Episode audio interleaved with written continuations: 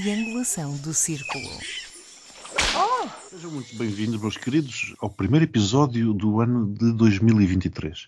É uma espécie de máquina do tempo, porque nós estamos a gravar este episódio ainda em 2022, tendo, claro, uma esperança de que, quando os tivermos ouvir, já estejamos um bocadinho melhor. Nós temos com esperança de que 2023 venha a ser um ano melhor do que 2022. E que esperança também que ainda tínhamos governo, não é? Também. uh, Shabbat de Shalom, o nome é Miguel Agramonte e estou em Tel Aviv. Uau, fina, Uau, Shabbat fina Shalom. Isto, uh, isto, isto então é para usarmos os, os léxicos locais e então, gratificante, o meu nome é Max Spencer Donner e estou em Zurique. Olá, eu sou o Daniel e estou claramente na comporta, nada melhor do que festejar a passagem de ano neste local maravilhoso e mágico. E um sítio onde tu voltas tantas vezes, não é? Como é que está Israel? Saudades que eu não tenho de Tel Aviv, saudades que eu tenho de Jerusalém. O Israel está fenomenal. Tel Aviv neste momento é a cidade mais cara do mundo, vejam bem. Insuportavelmente cara. Mas mesmo insuportavelmente cara, para terem é noção. É Precisei de fazer um quilómetro, porque estava um bocado atrasado, apanhei um táxi e paguei 7,5 euros se tudo correr bem, este episódio vai voar no dia 1 de janeiro de 2023. Esperemos que também que se tudo correr bem, Lula consiga tomar posse nesse mesmo dia. Isto já estamos aqui a fazer um bocado. Já estamos a pedir muito, já estamos a pedir já muito. Estamos a pedir muito. E, e olha, repara que este episódio nós tínhamos pensado fazer uma espécie de. Porque fica sempre bem nesta altura do ano, uma espécie de previsões para 2023. Só que, entretanto, fomos todos um bocado, como dizer, atropelados pela própria realidade. Na segunda-feira, quando eu apanhei o avião, na altura ia para Istambul, cheguei a Istambul e, e percebi-me de que estava a acontecer qualquer coisa de estranho. Aliás, perguntei-vos o que, é que está a acontecer no país, não é? E nós dissemos que não sabíamos. eu, eu passado no dia seguinte, eu creio que dizia qualquer coisa. Mas, mas acham que é importante para pormos no podcast, para falarmos isto no podcast? Porque, sinceramente, isto, sabes, a sensação que me deu era que isto era uma espécie. Vocês sabem quando. The silly season. Talvez, mas não sei, não, não sei dizer muito bem. A altura estava eu uma vez, estava eu um destes dias a pensar nisto e só me lembrei, sabes quando estamos a fritar umas batatas fritas num, num fogão a gás e nós deixamos assim o, o papel onde, onde secamos as batatas fritas demasiado perto do bico do fogão e aquilo aquilo gera ali assim um pequeno foco de incêndio naquele papelito ali assim de nada. E quando dás por ela a casa já ardeu toda já era a sensação que eu tinha sempre, sempre que chegava, sempre que chegava ao fim Sim. do dia, porque eu tento evitar enfim, o telemóvel quando estou assim fora por diversos motivos. Eu, eu dizia, mas, mas, o que é que está a acontecer? Mas que... E isto foi uma semana disto. Eu juro, pronto, este episódio vai ser estranhíssimo. O moderador que sou eu não sabe muito bem o que é que se passou. Não sei muito bem o que é que eu vou moderar. Tenho algumas ideias. Mas pronto, acho que vamos ter aqui uma conversa interessante em que vocês me vão também tentar explicar um bocado o que é que foi acontecendo porquê que, porquê que de repente já nem sequer era, era, a casa, acho que foi o bairro todo, acho que está o bairro todo a arder. E, e começou com um papelucho da batata frita, não sei, é uma coisa muito estranha isto. Eu, eu, não sei sequer se nós conseguimos explicar o que é que está a, acontecer. Porque entre facadas nas costas, cocó, ranheta e facada, isto já não, já não, já não, já, já é muito difícil fazer o, o fio condutor. Mas por onde é que isto começou e como é que chegou até aqui? Vamos lá ver. Há uma senhora, Há uma senhora. Que, que, aparentemente até era bastante bem qualificada. Eu posso, ler, eu posso ler, eu posso ler, o, começa, eu posso ler. Começa. Isto Portanto, vai ser um episódio muito senhora, venenoso. Não, não, a senhora engenheira eh, Alexandra Reis, eh, portanto, tirou engenharia eletrotécnica, salvo erro, na Universidade de Aveiro. Uh, esteve de 1998 a 2002 na Alcatel depois de 2002 a 2007 foi Procurement Manager Real Estate na PT. Logo em 2007 passou para a gestão de fusões e aquisições da PT, onde ficou até 2010. Portanto, como eu disse em comentário com o Daniel, eh, isto é um autêntico prémio Nobel da Economia, tirou a eletrotécnica e em nove anos já está a gerir as fusões e aquisições da PT. E depois disto, portanto, foi diretora de compras da REN, de 2010 a 2016 Chief Procurement da NetJets, 2016 e 2017, Chief Procurement da TAP 2017 e Real Estate também, de 2017 a 2020. Depois, durante a pandemia 2020 a 22, foi diretora executiva da TAP, da Catering Power e da UCS. Portanto, a Catering Power é a empresa que faz as refeições para os aviões da TAP e o UCS é a empresa que trata dos cuidados de assistência social e de saúde dos funcionários da TAP. E depois foi diretora executiva da TAP 2000 a 2022, de onde resultou todo este broá, e a partir de 2022 foi convidada a ir para a direção da nave. Por aí estamos entendidos. E a certa altura a senhora demite-se, aparentemente em conflito com a CEO francesa a senhora Christine Urmier Widner. A senhora Widner, aparentemente, segundo. Dizer, não se percebe muito bem, mas aquilo que diz a imprensa é que, supostamente, a senhora Widner não gostaria muito da contestação da senhora engenheira Reis nas reuniões da direção executiva, sendo que o seu a seu dono, é verdade que uma das coisas que salta à vista deste currículo é que grande parte disto são empresas públicas, excetuando dois anos de NetJets, passada pela NetJets e pela Alcatel, tudo o resto são empresas que à data da contratação eram empresas públicas. Deve-se dizer, em abono da verdade, que a senhora engenheira tinha sido nomeada para a direção executiva, para o Conselho Executivo da, da TAP, por via da representação do senhor dono da Barraqueiro, que era um dos acionistas privados na privatização da TAP, feita por Passos Coelho, juntamente com Nilman. Eu sempre achei que uma empresa, enfim, um grupo chamado Barraqueiro nunca poderia dar grande resultado, mas pronto, isso é outra coisa. Entretanto, há uma outra dimissão também do Pedro Nuno Santos, o famoso ministro Cão, ex-ministro neste momento. Não, antes disso ainda houve outra demissão. Pois, mas, mas, exato, estou a tentar fazer aqui uma timeline, como o Daniel dizia, devíamos fazer uma timeline aqui num quadro branco, mas antes disto, julgo que, daquilo que me recordo, também houve um bocado de trampa, porque isto foi uma trampa na ventoinha, que atingiu Marcelo, não foi? exato, porque vendo, uh, lá está, quando há vento, uh, vento está lá o catavento, e o vento feito pela ventoinha bateu-lhe cocó e o cocó espalhou-se para tudo o que era sítio. E desde logo houve uma pessoa que resolveu dizer, logo ao início ainda ninguém sabia do assunto, já ele estava a comentar, resolveu dizer, ah, será que eu já estou a entrar no comentário ou ainda estou na factos? Já estou a entrar no comentário. exato, exato. Uh, não, Max, pronto, eu vou-me cingir, vou cingir aos factos. Portanto, Marcelo Rebelo de Sousa resolveu dizer, a alturas tantas no seu estilo, que se calhar ficaria bem a prescindir da indemnização, sendo que a 48 horas depois, se calhar 24, mas pelo menos no máximo 48 horas depois, se veio a saber que a indemnização havia sido justamente acautelada e defendida pela Sociedade de Advogados Rebelo de Sousa, do irmão do Sr. Presidente. Daniel, para ver se também juntas aqui ao, ao veneno, isto é uma prova de que somos todos vítimas do penico que é Lisboa? Antigamente, quando as casas reais casavam umas com as outras, era sempre dentro da família para preservar o dinheiro, poder e influência.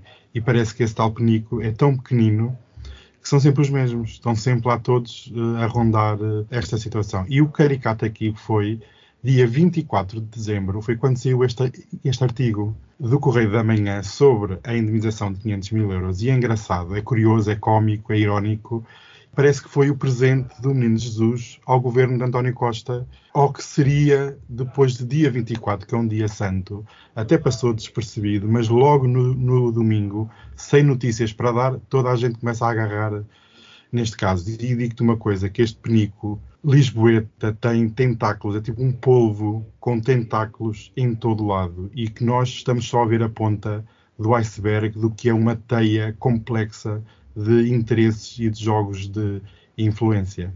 Mais uma pergunta assim para o ar, responda quem quiser. A TAP é um ativo tóxico? Pedro Nuno Santos esteve bem, e já lá vamos à admissão, esteve bem ao renacionalizá-la? Mas foi Pedro Nuno Santos ou foi o governo? É, é? A António Costa é o primeiro. Eu acho que se calhar a provocação dele é justamente essa, Daniel. Podes começar, Max, eu sei que tens muita coisa por dizer. Eu tenho muita coisa por dizer, mas eu nem sei por onde começar. Nós falámos extensiva, copiosamente neste, neste podcast sobre a privatização da TAP e na altura sobre a privatização da TAP e sobretudo sobre a sua renacionalização e sobre se faria sentido ou não renacionalizá-la.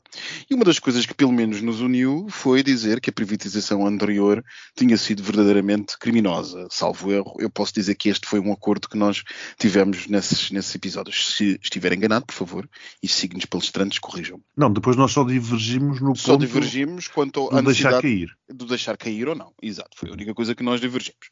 Agora, dir-se-ia que toda esta confusão está de alguma maneira relacionada com o facto de se querer eh, chuva na era e sol na bal, que é tentar ter uma empresa privada ao mesmo tempo que se a nacionaliza.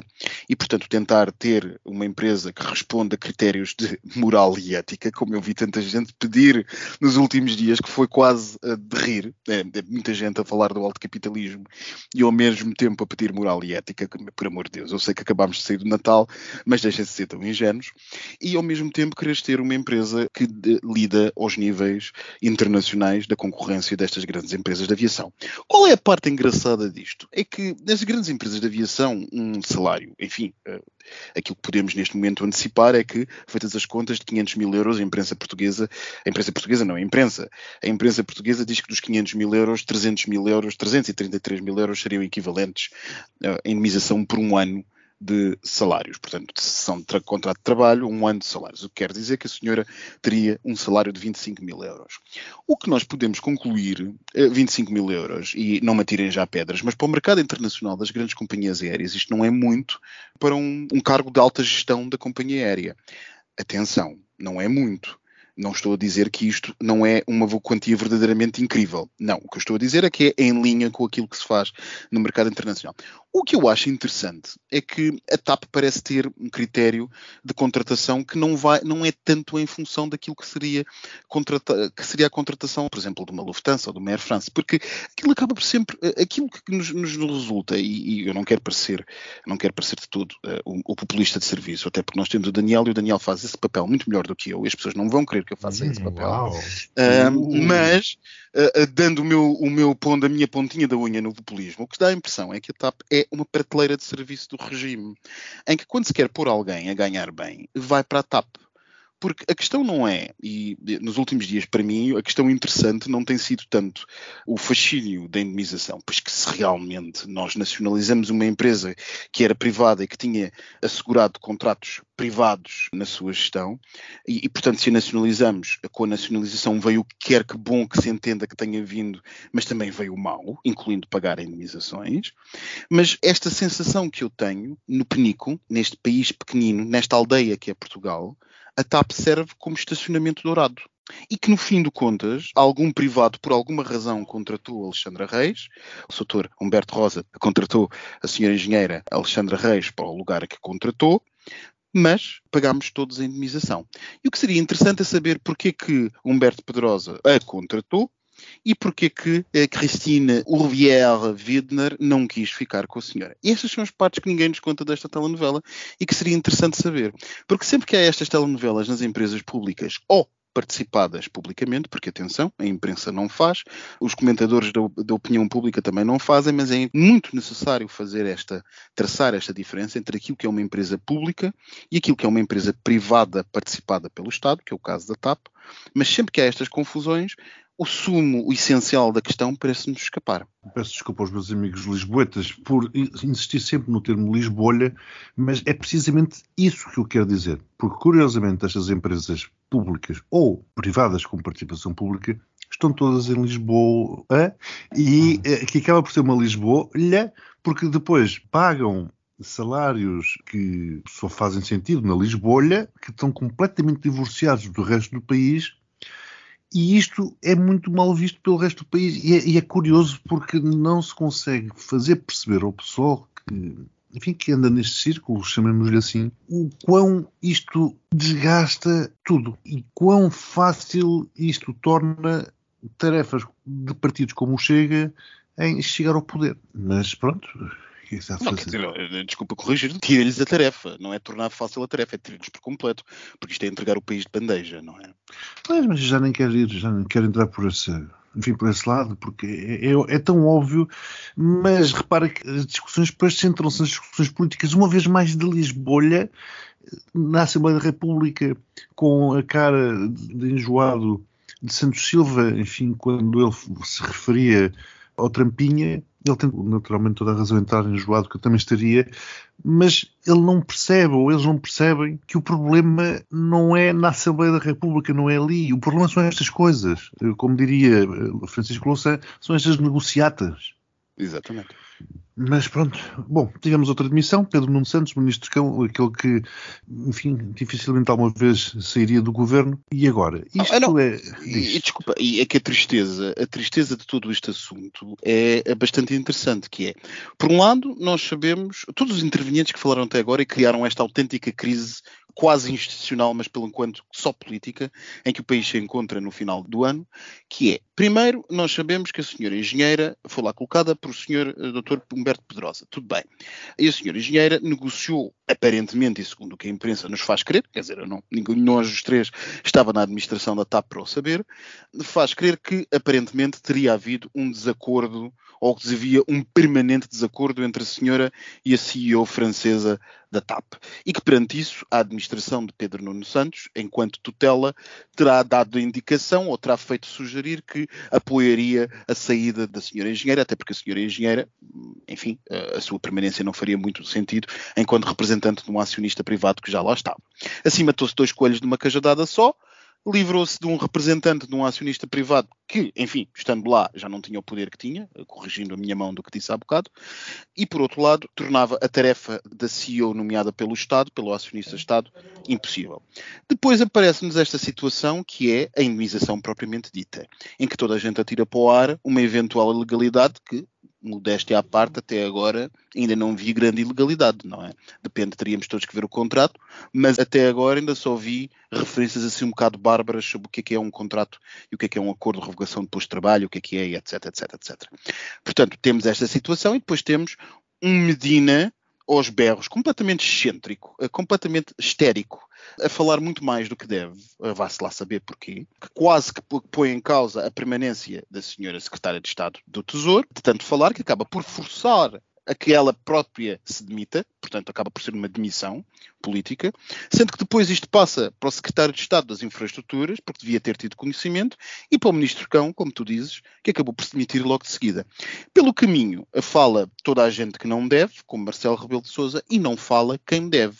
Christine Widner devia já ter falado, e há aqui um grande silêncio de uma pessoa que devia ter falado, que deverá vir, sei lá, se calhar 1 ou 2 de janeiro por ordem neste caos todo, que é o Sr. Primeiro-Ministro. Onde é que entra a mulher de Medina? A mulher de Medina entra que era diretora jurídica, ou estava no departamento jurídico da TAP, mas, pelo que disse o Ministro das Finanças, estava de licença maternal, portanto não teve qualquer ligação ao processo de negociação da indenização, porque andou a circular a ideia que ambas eram amigas e que ambas estiveram envolvidas na negociação. Ok, Medina já ameaçou toda a gente com processos em tribunal para quem replicar esse tipo de notícia. Pronto, mas e provas? Neste governo tem-se visto, e os dirigentes políticos têm dito uma coisa e mudado de opinião. Por isso acho que, a bem da transparência, a bem da democracia, deviam ser apresentados recibos, deviam ser apresentadas provas de como as coisas aconteceram. Não é dizer, ah, não, eu não sabia. O não saber não é desculpa.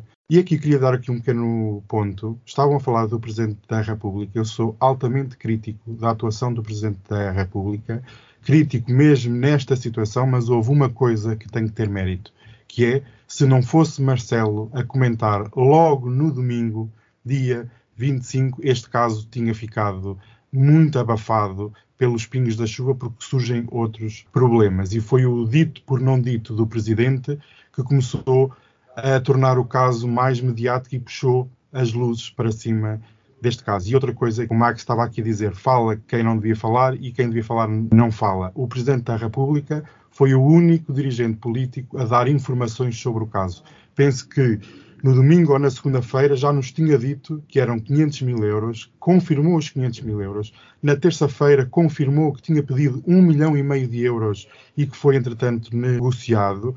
E eu fico preocupado, triste e desiludido e, acima de tudo, muito preocupado com aquilo que o Miguel estava aqui a dizer sobre depois os populismos e os extremismos. Isto é realmente o regime, parece que vai nu. Parece que o rei caminha nu e está estes tentáculos, este penico, este, este lixo de Lisboa começa a rachar, começa a transparecer e começa a cheirar muito mal. E a população não entende o jogo todo, mas entende que não foram transparentes, mentiram e usurparam dinheiros públicos que não deviam ter sido usurpados. E outra coisa que é, toda a gente devia ter sido demitida, desde os ministros que não sabiam e que deviam saber, àqueles que sabiam, inclusive a administração da TAP. Mas pronto, neste país só houve ainda três demissões perante este caos que acaba por ser um bocadinho abjeto. Eu sei que é difícil neste momento dizer isto, mas eu não sei se usurparam dinheiros públicos.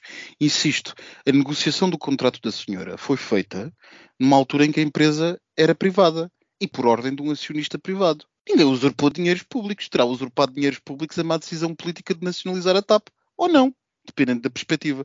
Mas a avaliar pela composição do Parlamento, já depois da nacionalização da TAP, dir-se que a larga maioria do povo português concordou com ela. Portanto, há aqui uma hipocrisia. Uma hipocrisia generalizada que é, por um lado, a não se perceber que a nacionalização da TAP implicou aceitar-se, insisto, o que de bom se possa achar que haja nessa nacionalização, mas também aquilo que de mal vem com ela. E por outro lado, há a grande frase final do Casablanca, do filme Casablanca, que é Arrest the usual ones, arrest the usual ones, que neste caso claro. é a senhora engenheira e ela que leva com a culpa de todo um sistema. Mas eu fico curioso, só aqui um ponto, que é toda a gente em Portugal pensa que assim que é demitido, a confusão ou o caso fica resolvido. Não! Neste caso, nós precisamos, nós, país, população, precisamos de respostas. Isto não pode ficar agora simplesmente com uma demissão e pronto, e acabou. E só apenas outro ponto muito curto em relação ao que Max disse da, da usurpação do dinheiro público. Quando transferes uma pessoa que saiu da TAP para a nave e seguidamente para um secretário do Tesouro que não sabemos se tinha competências reais para aquele cargo, é usurpar dinheiro público. Porque eu chamo-lhe uma boa. Pessoas... Desculpa, Daniel, eu chamo-lhe uma boa decisão de gestão, porque ela, como diretora da nave, ganharia provavelmente 20 vezes do que ganha como secretária de Estado. Pronto, mas agora aqui é que está também uma questão.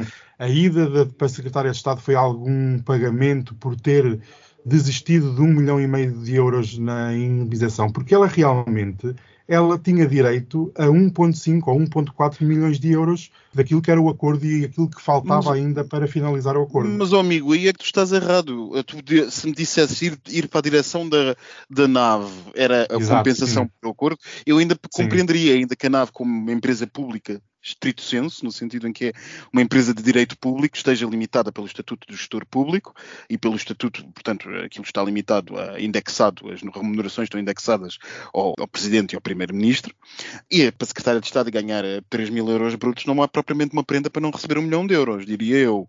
Portanto, sinceramente não sei. Não sei se alguém lhe prometeu alguma coisa depois de ser secretário de Estado. Não creio que a senhora tenha a capacidade, a capacidade ou pelo menos a, a importância política para o justificar. Não vale a pena pessoalizarmos isto na senhora engenheira, como eu digo. Isto é um problema de sistema. Há um problema uhum. permanente. Ora, nem mais há um problema permanente de sistema. E esse sistema, ao contrário do que o populista gosta de dizer, não é um sistema que se limita ao direito público. Há um nepotismo, ao direito ao dinheiro público. Há um nepotismo cadente na sociedade portuguesa permanente em que as pessoas circulam entre determinadas teias de interesses e de poderes e de conhecimento, que às vezes até pode não ser mal intencionado, mas que é fruto de um país demasiado pequeno para toda a gente não se ter conhecido algures. Então, quando tudo isto circula em Lisboa, nos corredores do poder que se cruza com o poder da alta finança, quando Humberto Pedrosa vai buscar uma gestora que foi da REN e da PT para pôr como seu representante na TAP, não o faz por alguma razão. Portanto, isto tudo leva-nos aqui, leva-nos a concluir que, em primeiro plano, o país é demasiado pequeno e, em segundo plano, a questão da cultura de mérito não existe, pois que, muito provavelmente, o Estado teria conseguido as mesmas funções que conseguiu com estas gestões altamente pagas com alguém com 5 ou 10 anos de, de experiência sair de qualquer empresa com um bocadinho de volume de negócios e provavelmente a um, um décimo do preço do salário. E se calhar está na altura de começarmos a falar sobre isto, de objetivamente dizermos, ok, empresas públicas participadas publicamente ou que tenham tido intervenção do Estado não podem ter determinados níveis salariais. E dir-me-ão, ah, pronto, vamos perder os grandes Cristianos Ronaldos da gestão. Tenham paciência. Os Cristianos Ronaldos da gestão, a senhora engenheira eletrotécnica, esses já foram perdidos, esses já saíram, esses já estão fora há muito tempo. Exatamente, exatamente, essa é a grande questão. Agora, a questão é que o Daniel referiu ali um senhor que andou a fazer umas indagações, logo no, no dia 25 já estava precisamente a anunciar aqui o porquê da imunização, o valor da imunização, como ele referiu, e esse mesmo senhor veio dizer que isto não é suficiente para demitir o governo. Sinceramente, não sei como, se isto continuar, se esta, porque já estamos nisto há nove meses. Não é apenas este caso, é uma sucessão de casos cada vez mais graves e cada vez mais problemáticos para o governo e a maioria absoluta não justifica tudo.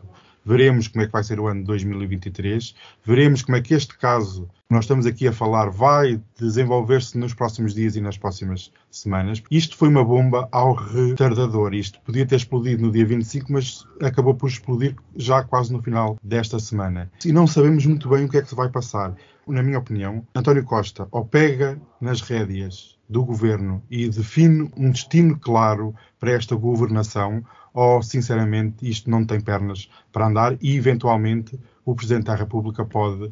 Ele já disse que não. Marcelo Rebelo de Sousa disse não podemos andar de eleição em eleição todos os anos. E eu tenho a responder que nós devemos ir a eleições quando acharmos que devemos ir a eleições. Porque este caso da TAP, como o Max aqui falava, isto é uma crise de regime. Isto não tem nada a ver com os 500 mil euros que a engenheira recebeu de indenização. Isto é muito mais grave, muito mais profundo e é um sintoma de uma doença, de uma granguena que já atingiu o corpo todo.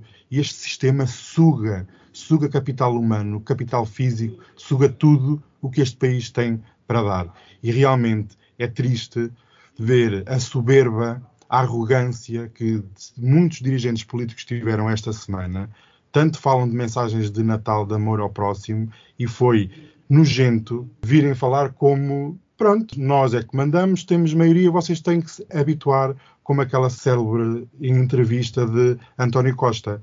Não, o governo precisa de se voltar a aproximar da população. Estão naquela bolha, longe do realismo das pessoas, e é urgente, para bem da sociedade, para bem da democracia, que este governo tenha tino e tenha um rumo, senão, amigos, isto é como o Max disse e o Miguel referiu a seguir, isto é de bandeja, entregado de bandeja aos extremismos para ganharem as eleições daqui a poucos anos. E uma coisa que poderia ser longa não vai ser fácil de entregar e vamos ter António Costa como coveiro do sistema democrático.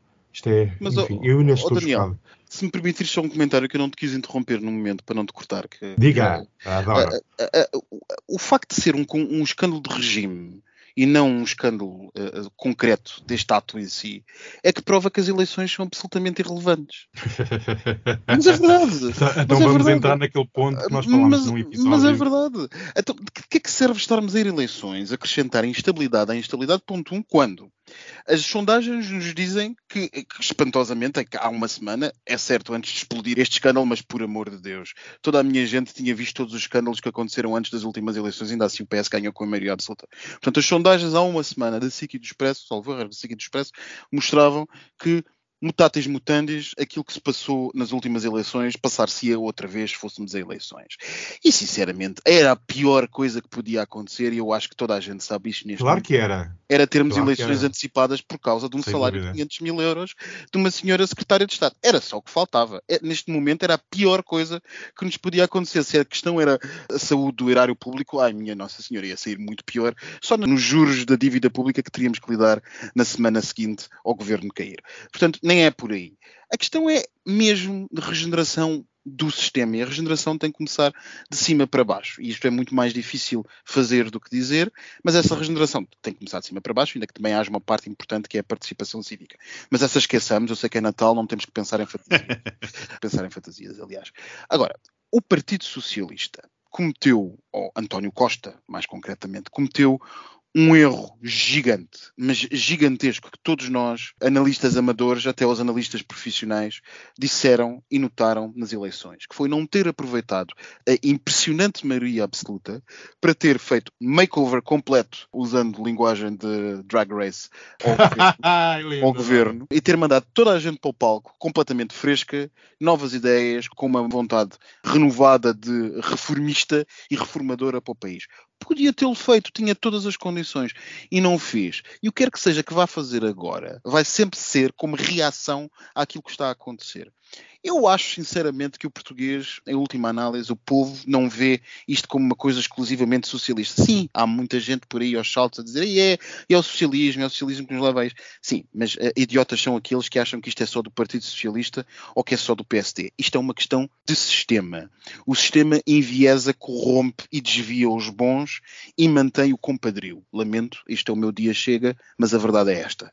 E aquilo que nos fez perder os melhores neste país para virem justamente cá para fora, onde eu e o Miguel estamos hoje, foi justamente a sensação de que não há maneira possível de progredir neste sistema. E, portanto, a questão é muito mais profunda do que apenas mudar um ministro ou mandar umas bocas sobre quem é que paga os 500 mil euros. E agora que falas nisso, Max, lembrei-me, enfim, com a saída de Pedro Nuno Santos, se calhar lá vai ficar outra vez a ferrovia adiada, lá vai o aeroporto não, e, de Lisboa e é isso adiado. Mesmo. Não, não mas é? é isso mesmo, Miguel, porque objetivamente, e provavelmente vocês vão discordar de mim aqui, objetivamente, para mim, Pedro Nuno Santos é um bom ministro foi um bom ministro das infraestruturas. Eu não estou, a, não estou a analisar a questão do ponto de vista das escolhas ou não que ele possa ter feito, poderia ter concordado com uma ou com outra, teria dúvidas sobre a nacionalização da TAP, ainda que para mim a questão não fosse tanto a nacionalização, mas a reversão daquele processo de privatização criminoso que foi feito. Mas o que é facto é que Pedro Nuno Santos, ao contrário de muitos ministros que têm passado por este país, tinha uma determinada visão. E essa visão, pelos vistos, pelos vistos não, esta visão estava clara e patente, por exemplo, no setor ferroviário, que é essencial não apenas ao país, mas no contexto de alterações climáticas que nós temos, é essencial de uma vez por todas o país agarrar-se à última carruagem do comboio que oh, já partiu há décadas. Porque aí ao lado, em Espanha, já não se está a falar de, de alta velocidade, está-se a falar de empresas da Europa competirem em alta velocidade nas linhas. Portanto, hoje em dia, de Sevilha a Madrid, não apenas existem Renfe, mas já existem mais duas empresas, as italianas, salvo erro, uma privada da antiga Ferrovia del Stato, outra na Itália, e outra da SNCF que estão a competir justamente com a RANF em ligações, portanto, internas. Ou seja, já nem é a questão dos espanhóis terem uma ligação, um sistema de alta velocidade dentro do país, é terem três sistemas de alta velocidade dentro do país. E nós, no nosso país, ainda estamos a pensar o que é que de fazer, se vamos construir comboio até Viseu, ou não, ou até Bragança, ou não, se vamos pôr a linha que passa a 150 a passar a 160. E Pedro Nuno Santos tinha uma determinada visão e uma visão que eu achava positiva. Quanto mais não seja, ele levantou a CP. Portanto, eu acho que é uma perda objetiva de um bom ministro, do ponto de vista, como dizer, tecnocrático, é uma perda de um bom ministro. Agora, do ponto de vista político, como dizia o público hoje muito bem, Pedro Pedro Nuno Santos livra-se de berbicachos para ser um berbicacho. CP que continua em greves em dias críticos. Aliás, eu precisei de apanhar o avião, tive que trocar o comboio pelo carro porque fizeram greve em cima do dia em que tinha precisamente o bilhete comprado. Portanto, imagina a quantidade de carros que andaram nas autostradas e que teriam sido evitados caso o CP não tivesse feito greve. E, Max, é o que tu dizes, Portugal naturalmente evoluiu muito, avançou muito nos últimos 40 ou 50 anos. Mas os outros países também, e, é andar aqui pelo Médio Oriente para nós vermos os comboios que eles têm, os aeroportos que eles têm e aquilo que nós não temos. E então, se queremos falar de comboios, eu nem te falo do país onde eu estou, a Suíça. Natural, sim, mas isso já não. Eu estou, eu estou a falar. Isso é toda uma outra liga.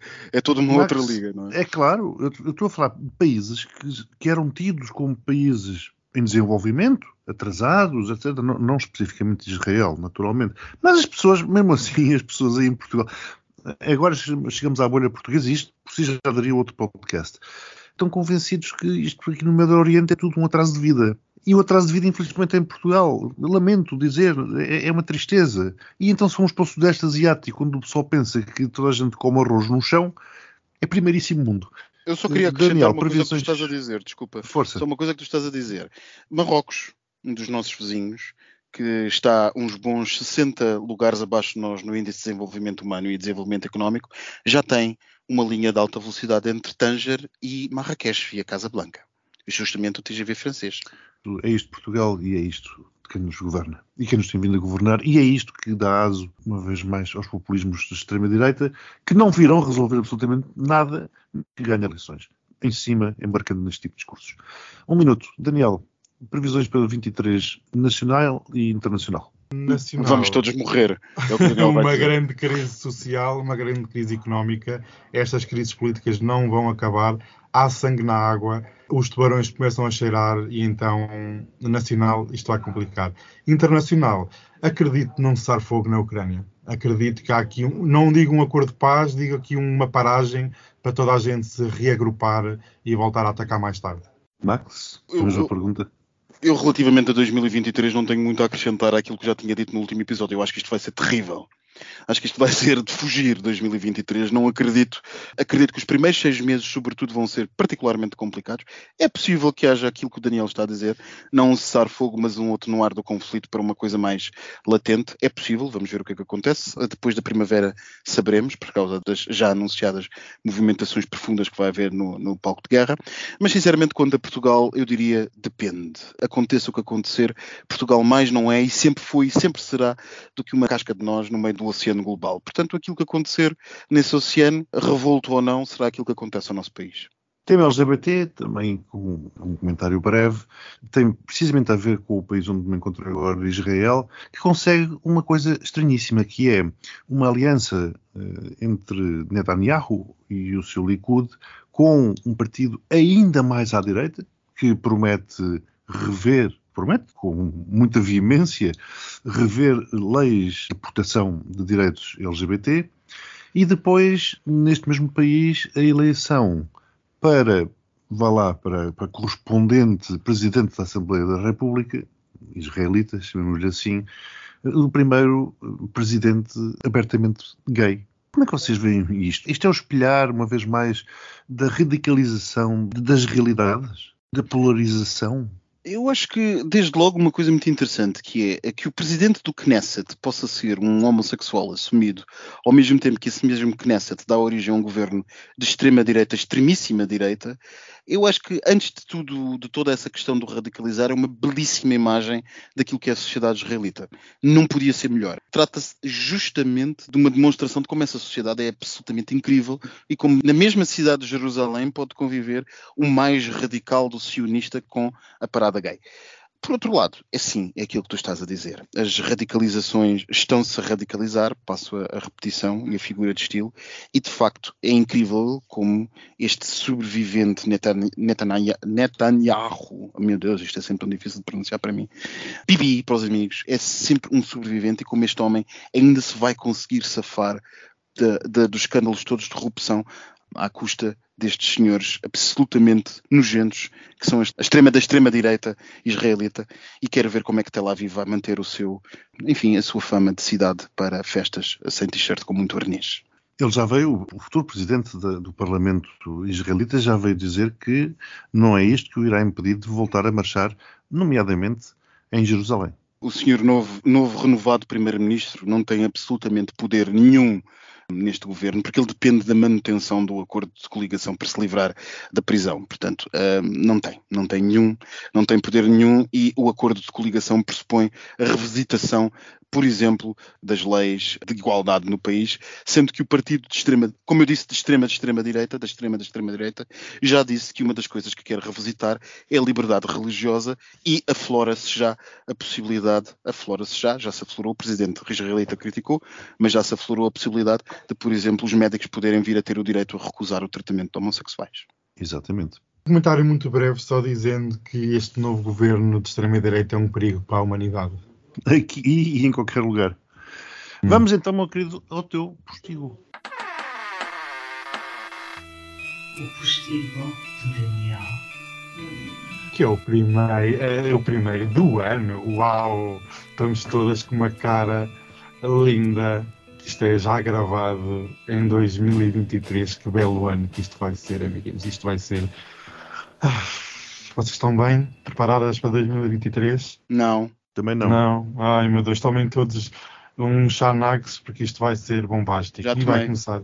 Eu vou tomar a seguir, que isto. Eu vou já dormir e só acordo em março de 2023. Bem, 05 e 025, já tomei. Epá. Bem, eu quero dar aqui uma má notícia já em 2023. É péssima. Ficámos a saber que o Carlos III, sabem quem é, não é? O, o inglês, Sim. pegou, vejam lá que é isto, final de ano, as pessoas todas nas rabanadas. Por acaso adorei aquela sugestão que recebi de rabanadas, o beijinho grande lá para a pessoa que sabe quem é. Uhum. Bem, o Carlos III está a fazer uma revolução na Casa Real Britânica vai despedir mais de 100 pessoas, um, um despedimento coletivo. Vejam Um lá, um layoff, exatamente era essa palavra que me faltava. Muito obrigado, Miguel. E os funcionários da, do Castelo do Windsor estão em pavor, estava em citação, porque realmente as pessoas estão extremamente desagradadas. E isto tem a ver com a nova realeza britânica que vai ser poupadinha, com pouca gente. Vão começar a fechar os palácios para não gastar luz. E realmente eu tenho a dizer, olha, um obrigado às pessoas que prestaram o seu serviço à Casa Real Inglesa, não será esquecido. E um beijinho muito grande para elas. Podiam trocar as lâmpadas por LEDs, mas enfim, é o que é. Não, é mesmo assim. E olha, pronto, e outra coisa muito boa também, isto já é garantidíssimo em 2023, o Cristiano Ronaldo vai ir para a Arábia Saudita. Quero ver Uh. agora toda a gente que o andou a falar... Royce? Vi, sim, senhora. Vi. Isso, a Greta também podia ter mandado um tweet a dizer qualquer coisa, não é? Então quer dizer, ó Greta, então só falas de uma coisa, não falas da outra, bem, enfim. Mas adorei, ele vai jogar na Arábia Saudita. Quero ver toda a gente agora que entrou na moda de criticar o Qatar, se também vão criticar o Cristiano Ronaldo e a Arábia Saudita. Eu já tirei prints de vários sítios, vou começar a cobrar. 2023, eu cobro. Vou ser fiscal. Meus queridos, e ficamos por aqui. Muitos beijinhos e votos de um excelente 2023. Ah, mas eu Tudo já me vou embora deste postigo. Então, mas eu sou o último a ir-me embora. É sim, senhor. É sempre a primeira, sempre que mete o pé na porta ainda nem sequer- e ainda estamos a falar, já está o Max a sair. É Ah, mas eu ainda não fui servida, isto já vai fechar. Então pronto, tá Filha, bem. 2023, estamos em crise, inflação gritante, temos que poupar, temos que ser amigas do ambiente, beba água da torneira. Vais ver o que eu vou dizer no, tripa, no TripAdvisor. És tu, Sou eu. eu Max. Eu, eu Até vou, parece que não sabias que eu odeio toda a gente. Eu vou a Faro tirar isto a limpo. Não, meu querido, tens que ir a Zurique. assim. Um duelo. Tens que Vou, vir a Zurique. vou chamar você para um duelo. Não venhas a Natal depois dos 500 mil euros, talvez não tenham dinheiro para Olha, casa. vou agora em março. Beijinho, Estou beijinho. fodida. Ai, beijinho, beijinho. Tudo de bom para vocês, amigas. Gosto tanto de vocês. É verdade. Vocês são o meu círculo dourado. Tirosa. Every new year is a moment of rebirth. In 2023, we need peace now more than ever. Peace with one another through dialogue to end conflict. Peace with nature and our climate to build a more sustainable world. Peace in the home so women and girls can live in dignity and safety. Peace on the streets and in our communities with the full protection of all human rights. Peace in our places of worship with respect for each other's beliefs. And peace online, free from hate speech and abuse. In 2023, let's put peace at the heart of our words and actions. Together, let's make 2023 a year when peace is restored to our lives, our homes, and our world.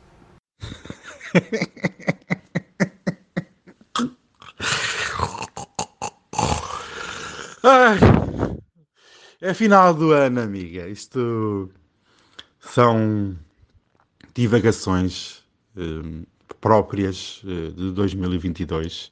Se não fosse agora, seria quando? Oh, snap!